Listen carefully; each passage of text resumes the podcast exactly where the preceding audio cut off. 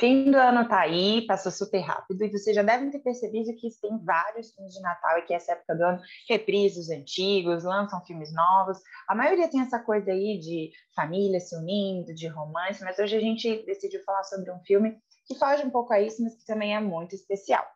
Eu sou Amanda Said. Eu sou a Beatriz Schmidt e esse é o Descomplicólogas, o canal que vai descomplicar o atendimento de casais e famílias. Então, o filme que a gente resolveu trazer para você hoje é um desenho, uma animação que se chama Klaus, é do Netflix. É de 2019, mas até concorreu ao Oscar de melhor animação em 2020. Não ganhou, porque estava concorrendo com Toy Story. Mas vou confessar que a história é sensacional. Ganho de 10, assim. Isso, e daí eu acho que é interessante porque esse filme ele tem aí uma possibilidade da gente refletir para questões que vão para além desse, dessa esfera e desses temas do Natal, assim, né? Então ele questiona um pouco, ele faz a gente pensar nas nossas crenças, né, na construção desses paradigmas, né, que é essa forma como a gente encara o mundo mesmo, assim, né, e, e é uma coisa muito sistêmica, né, a forma como a gente constrói isso sempre também em relação. E aí eu acho que o filme começa, né, trazendo já uma cena de um pai com filho, a gente começa a partir daí tentando entender é, as repercussões dessa relação aí ao longo de toda a, a, a trama. É, e como vocês sabem, é impossível a gente falar de um filme sem dar spoiler. Então, quem não assistiu e quer assistir antes de ver aqui o episódio, dá um pause a partir de agora e depois volta, porque vai ter spoiler.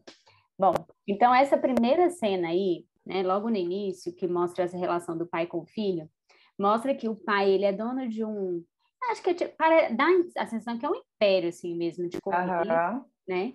E, e aí, esse filho, né, que é um herdeiro ali, tá nessa academia de, de entregadores e tal, e ele não faz nada, assim, porque até, tem até uma parte que é engraçada, ele, ah, eu sempre dormi nos lençóis de seda e tal, não, não, não. E o pai fala, não, vamos embora, assim, a vida tá aí, né? O menino não queria nada com a dureza, como diria minha mãe, mas aí o pai bota ele para ir lá para o escafundó do Judas para poder assumir um, uma unidade um aí posto. desse correio, uhum. um posto aí dos correios dele. É, e assim, o pai já sabia que era um lugar desafiador, né? A equipe toda, quando ficou sabendo, entendeu isso como uma coisa assim, nossa, tipo, ninguém fica lá, né? As pessoas não dão conta de, de continuar fazendo trabalho por um longo período de tempo, mas eu acho que é por aí, né, que ele fala, não aprendeu pelo amor, vai aprender pela dor, né? E daí o Jasper, né, que é esse filho, ele vai para essa cidade aí, que é como se fosse é, no polo mesmo, assim, né? Um lugar muito distante, muito frio, assim, né?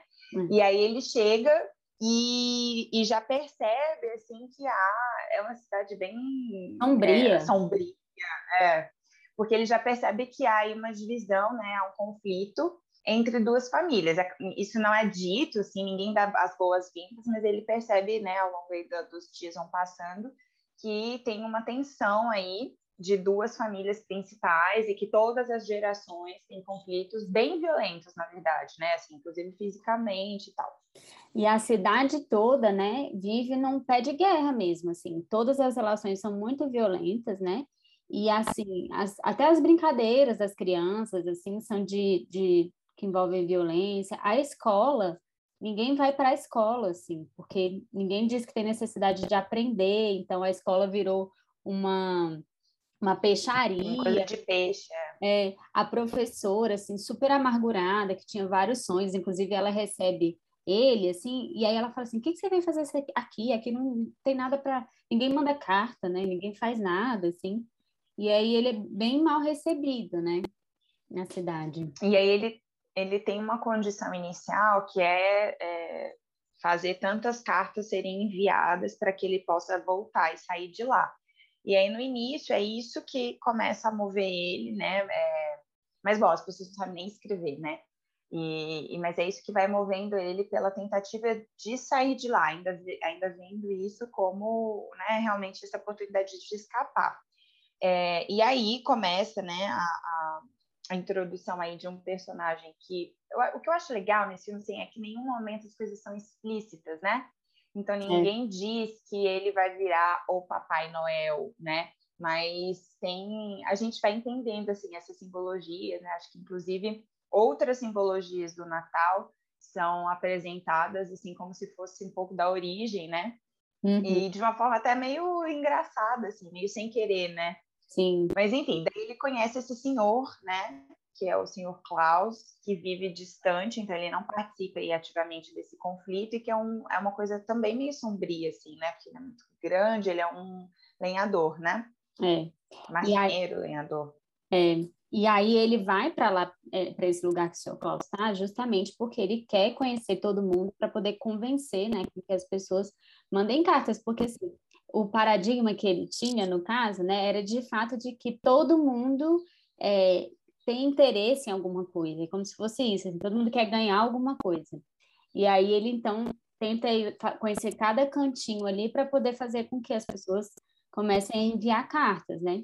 E aí ele tinha pego um desenho de uma criancinha é, que tinha estava presa numa torre e aí ele leva lá para o senhor Klaus e aí quando aí ele deixa na verdade não leva para o senhor Klaus né ele é, vai embora sai né? da, da carteira do, da bolsa dele o senhor Klaus vê esse desenho de uma criança presa porque era o desenho da, era um autorretrato e aí é, esse senhor Klaus então resolve enviar um presente para essa criança né através dele.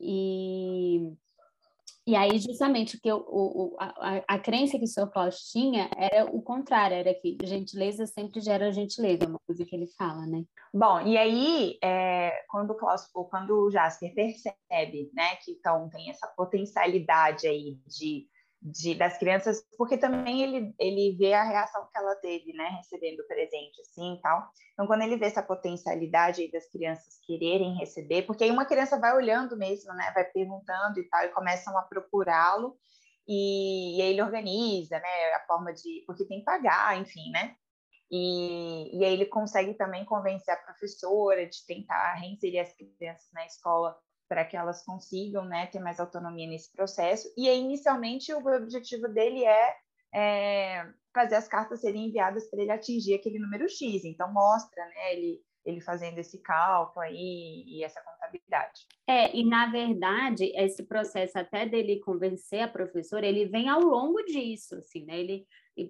a princípio, o interesse dele é só que mandem cartas.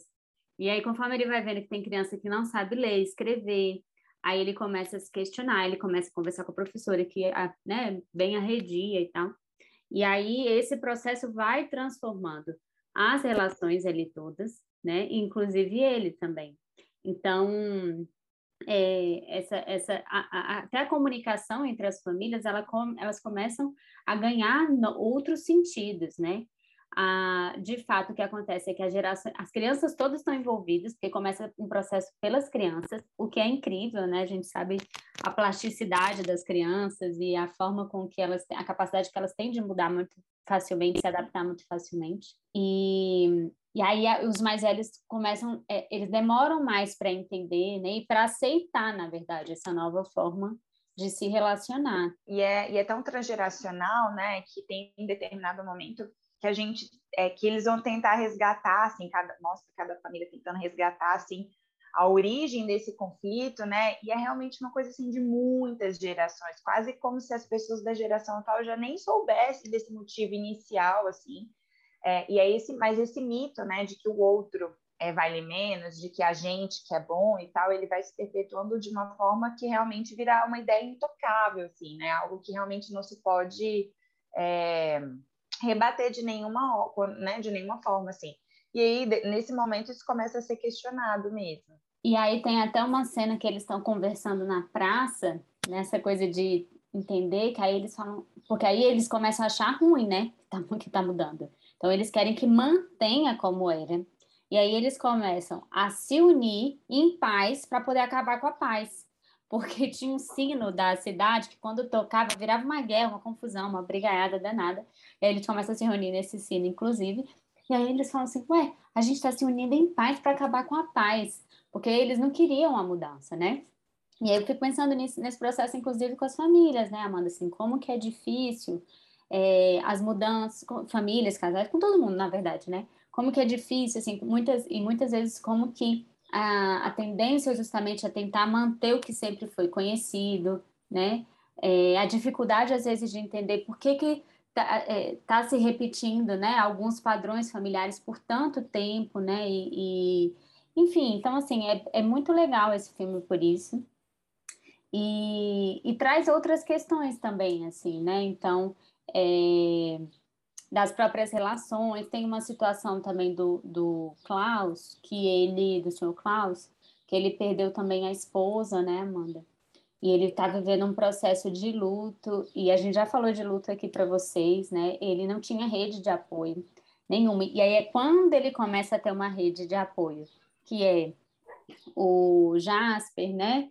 E aí depois vem os outros ajudantes e tudo, né? Ele começa a ressignificar a própria história dele, os próprios projetos de vida que tinham parado, né? Porque a ideia dele, inclusive com os brinquedos, era para eles, para os filhos que ele não teve, né? Com a esposa. E aí até uhum. tem até uma, uma árvore assim, né? Um tronco de uma árvore no fundo da casa, assim, que é ele e a esposa dele, assim, que ele coloca. E a ideia era para preencher com os filhos, assim. E, e como que o Jasper também vem para ajudar ele nesse processo, assim, do enfrentamento do luto, né? É bem lindo esse filme. É, e aí ele vai se inserindo nisso, né? E as forças vão se vão aparecendo e se juntando mesmo em prol. E aí depois viram realmente um outro objetivo, né? Porque ele sair de lá deixa de ser a motivação inicial, assim, e eles têm realmente esse planejamento de uma entrega aí de presentes, né? Muito grande, assim. E, e aí tem toda, né? Para quem gosta também da cena de ação, assim, né? E, e aí tem outros personagens também que são importantes, né? Então, tem uma, uma menininha, né? Hum. Que fala uma língua diferente, assim, e eu acho que eles fazem muitos esforços para tentar compreendê-la, né? Tem uma coisa de acolher, ao invés de, de, de excluir o que é diferente, né? E ela tá o tempo inteiro, né, nessa missão junto com eles, assim. Então, acho que também traz essa perspectiva dessa época, né? Ser também essa época de, de da gente né, tentar agregar, tentar realmente integrar, ao invés de, de ser uma coisa separada, né? É, e até a, depois eles também acolhem toda a família dessa menininha, que são os que viram os ajudantes, né? Do, do senhor Klaus lá. E, e aí também fiquei lembrando que depois, né? Ele, ele, ele tem esse processo que ele perdeu a esposa. E aí mais para o finalzinho, né? Ele também morre. E é muito legal a significação que o próprio Jasper dá, assim, né?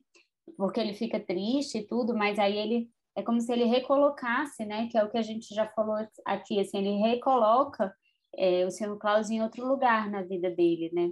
E aí o dia 25, ele, aí ele fala, né? Que todo dia 25 ele ouve ele passando com, a, com um trenó, né? Que ele ouve os sininhos e ouve uhum. ele passando porque ele faz um outro significado, né, de, de, do lugar que ele passa a ocupar na vida dele também, né? Sim, e aí a história segue, né, esses ajudantes continuam trabalhando aí e mudam realmente o clima da cidade, assim, né, a partir dessa iniciativa. Sim, é muito lindo.